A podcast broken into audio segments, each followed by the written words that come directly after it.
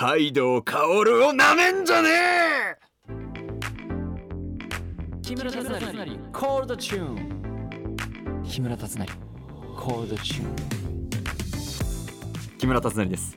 えー、2月22日は猫の日ということでカメックス北村ダニエルガブリエルなど、えーいろんなペットと生活してきたハピネスさん。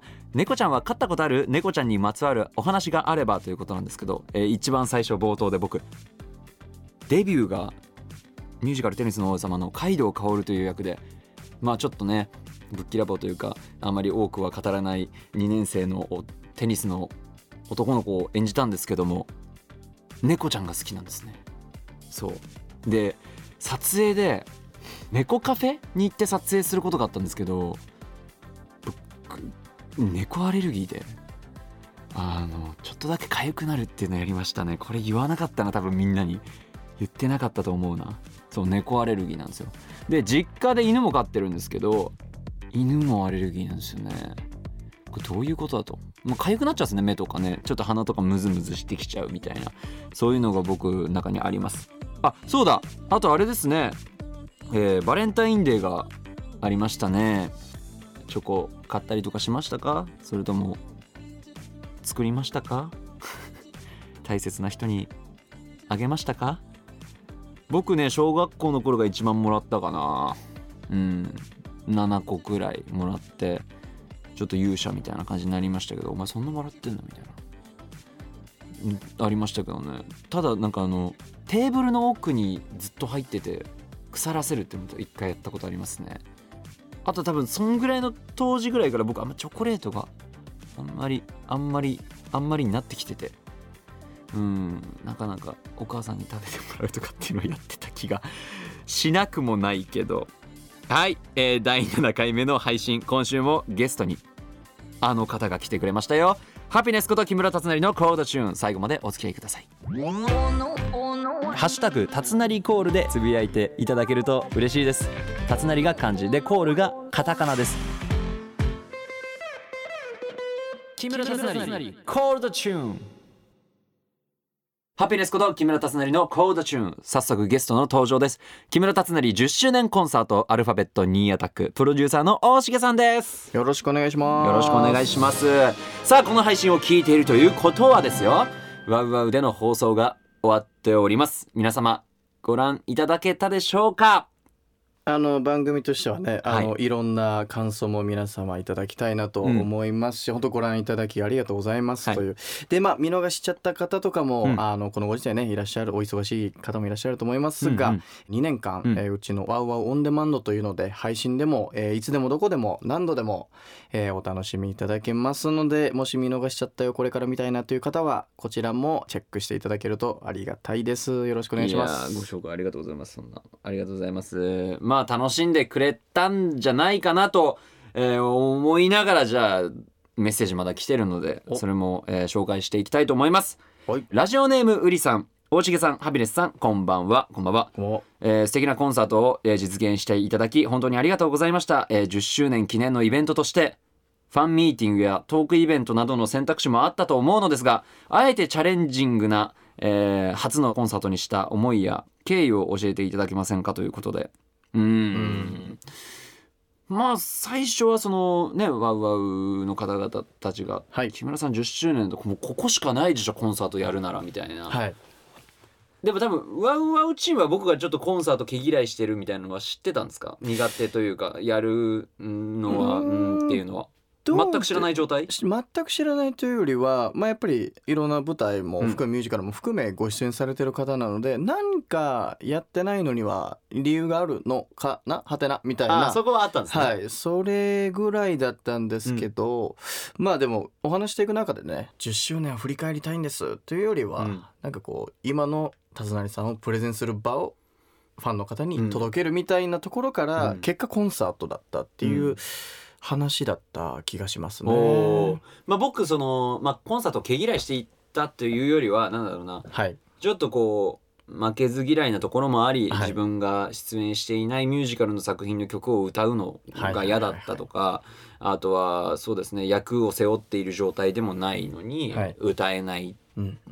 歌うことができないっっていうのでなんか自分で結構決めつけてたところがあって、なるほど。そう。でまあ別にアーティストでもないから自分の曲を持ってるわけじゃない全部カバーになってしまうわけだから、うんうんなんかそれってどうしたらいいのか分かんないなって思ってて、まあ、うんコンサート僕にはできないと思いますっていうのでずっと言ってたんですけどなるほど。まあそのまあそうですね、まあ、こういう機会もあり、はい。やっぱ背中を押してくれる方がいないともう一腰も上がらないし一歩踏み出すことなんてできないからはい。でもなんかまあどんな作品に入る時もやっぱそういうね切符というかチケットをいただけるから、はい。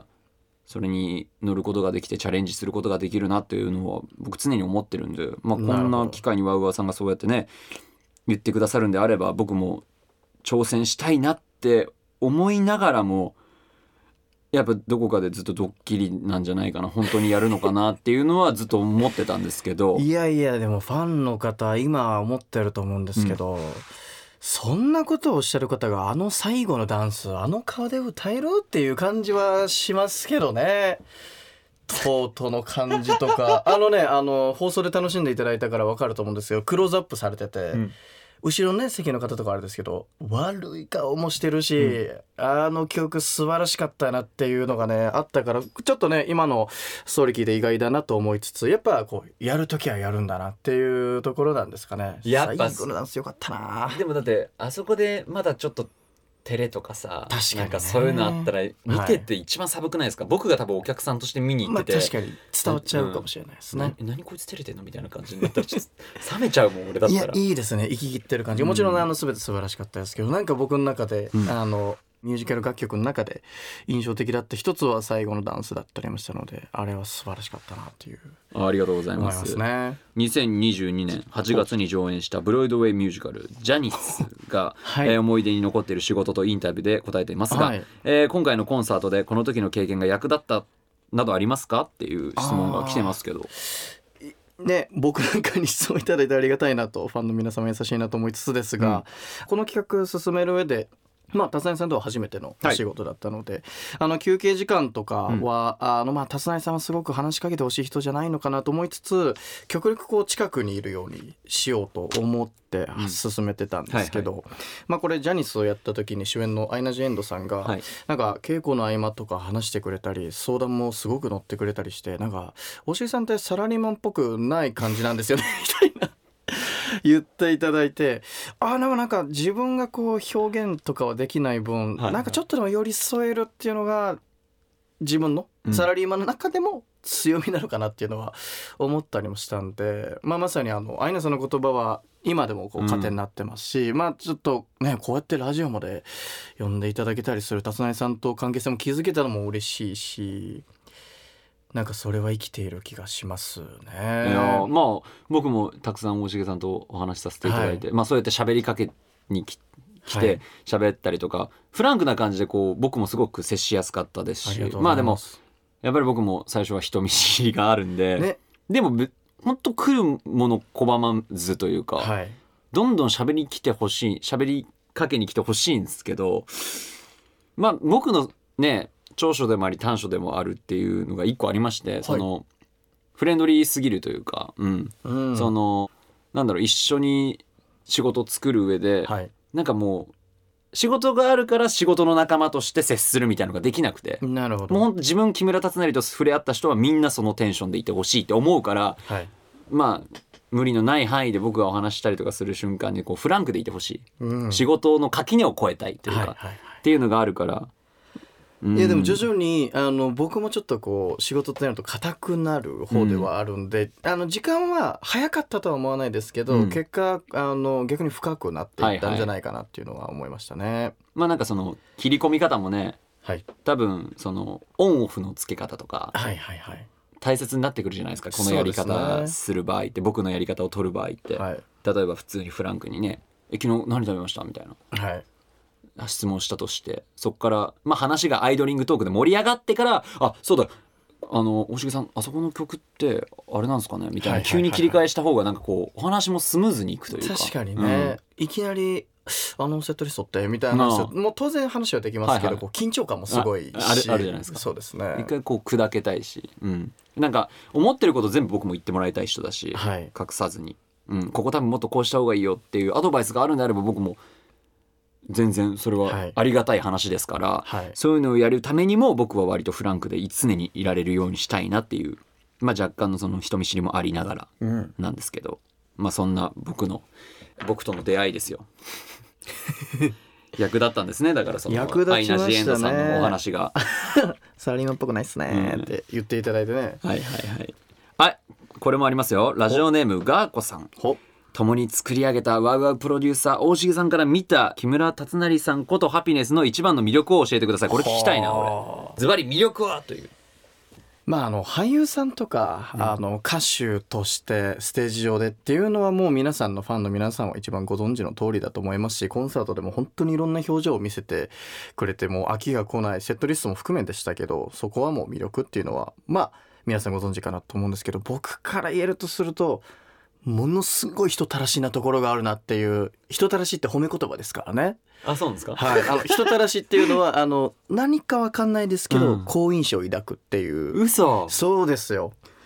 ヘヘでイター揃いかと思ってた俺。いやいやいやあなんか 女たらしとかだと本当に悪い意味になっちゃうんですけど人たらしは褒め言葉でございましてですね。コンサート終わった後いろいろ話しててこう「お疲れ様でした」っていう意味も込めてなんかうん。またできたらいいですねって僕が話しかけた時にも、なんか田さんが若干こう寂しそうな感じも含めて、あのおしげさんでもその時ねわわさんというかこの部署というかにもいらっしゃらないかもしれないじゃないですかって言われたのをすげえ覚えてて、はい。なんかこうこれはまた田さんがそういう意思あったか分かんないですけど遠回しにまあなんかいてくださいよみたいなのに聞こえて「いや達成さん」みたいな「俺頑張っていたいから人事部に言うてくれ」ってまた言うてもうたけど。言ってましたね。そうだからこれが川久保さんあのツイッターでコメントいただいた時に、うん。あれなんかこの人最初なんか尖ってる？俳優入ってきたなと思ったけどいつの間にか僕は心がつかまれてましたっていうコメントいただいてたんですけど、はいはい。これかと。あの多分先輩後輩とかあまり関係なくうん。人のところを心持ってくところ、うん。なんか常にこうあの潜り込む感じのタイプじゃないから、うん。急にこうガッてくる感じ。これはね。あなんか思い出した。えーっとねちょっと釘刺しただけです僕。あ釘刺しただけですか、うん。なんかその手前味噌でそういう話を、はい。い、やありがとうございますまた機会あればねとかっていうのを本気で思ってるんだったらはい。本気じゃないですか？はいはいはい。いやそれだからもうそんだけ言って う。ん結局移動しちゃっていなくなってじゃああの言葉信用してたのに何だったんっていうのが嫌だから、なるほど。まあ、もしね本当に僕なんかでもう一回木村さんとやりたいんだと思ってくださる人がいるんだったら、はい。本気の声が聞きたかったからお。その釘はやっぱ刺さないと。ねえ僕すぐやっぱ人のこと信用しちゃうから。あそうなんですか、うん信用しますよ。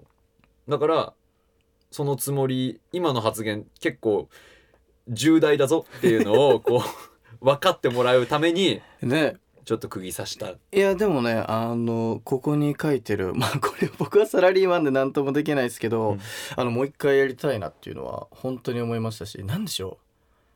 初めてをうん。やった、初めてをやったっつった木村達成で初めてをどんどん奪いたいと。違う違う違う。ファンの皆さん ファンの皆さんは違います。木村達成で初めてを奪いたいと。大変申し訳ございません。いやいやいや。あの初めてで終わりたくないなっていうのはすごくあったしやっぱりこうねうちの授業ってこう音楽アーティストさんとする時ってなかなかこうセットリストまで一緒に考えてとかはいははいなかったりするんで、こう一緒に作っていく気持ちがすごく楽しかったですし、なんかねもう一回やりたいなっていうのは本当に 本当に思ってますからね。なんか怖いな。こういう本当にね放送で言うとなんかマジでそういうことになるんじゃないか。まあだって僕今年30歳になる年ですからね、まあちょっとこれは？ファンの皆様、ヒントありますかね？ヒントある。俺、ね、え？誕生日エリアってなんか仕事？あれ大丈夫かな？まあまあまあ匂わせる分には全然。ちょっとマネージャーさん後で打ち合わせさせていただいて 木村達成の初めてを奪いたいんです2回目もどうですか？2回目もどうですか？怒られるわ。はい、あの、まだまだじゃあね、こういう話も伺っていきたいんですけども、そろそろはい。お時間となってしまいました。えーこの後、木村達成のコーダチューンプレミアムでも、えー、ニアタについてたっぷり伺いますよ。大重さん、はい今後もお付き合いくださいよろしくお願いしますぜひともです、はいよろしくお願いしますありがとうございます。えー、プロデューサーの大重さんでした。プレミアムでも大重さんから見た僕の印象などたくさん聞きたいと思っていますので、よろしくお願いします。木村達成コールドチューン木村達成のコールドチューンエンディングでございます。いやー、あっという間でしたけども、あのまあね、2月18日、タイムリーで嬉しいです、僕も。今日放送があって、その後僕の今ラジオの配信があってっていうので、連チャンで僕のね、推してる方は聞いてくださったりとか見てくださったりしてるんだなと思うと、ハピネスデーですね、ほんとね。ハッピーハピハピ。ハッピーハピハピです。なんだんだこれは。えーこの番組は OD プレミアムでも配信します。えー、様々なコーナーで、えーリスナーのあなたと盛り上がっていきますよ。ではまた来週。またね。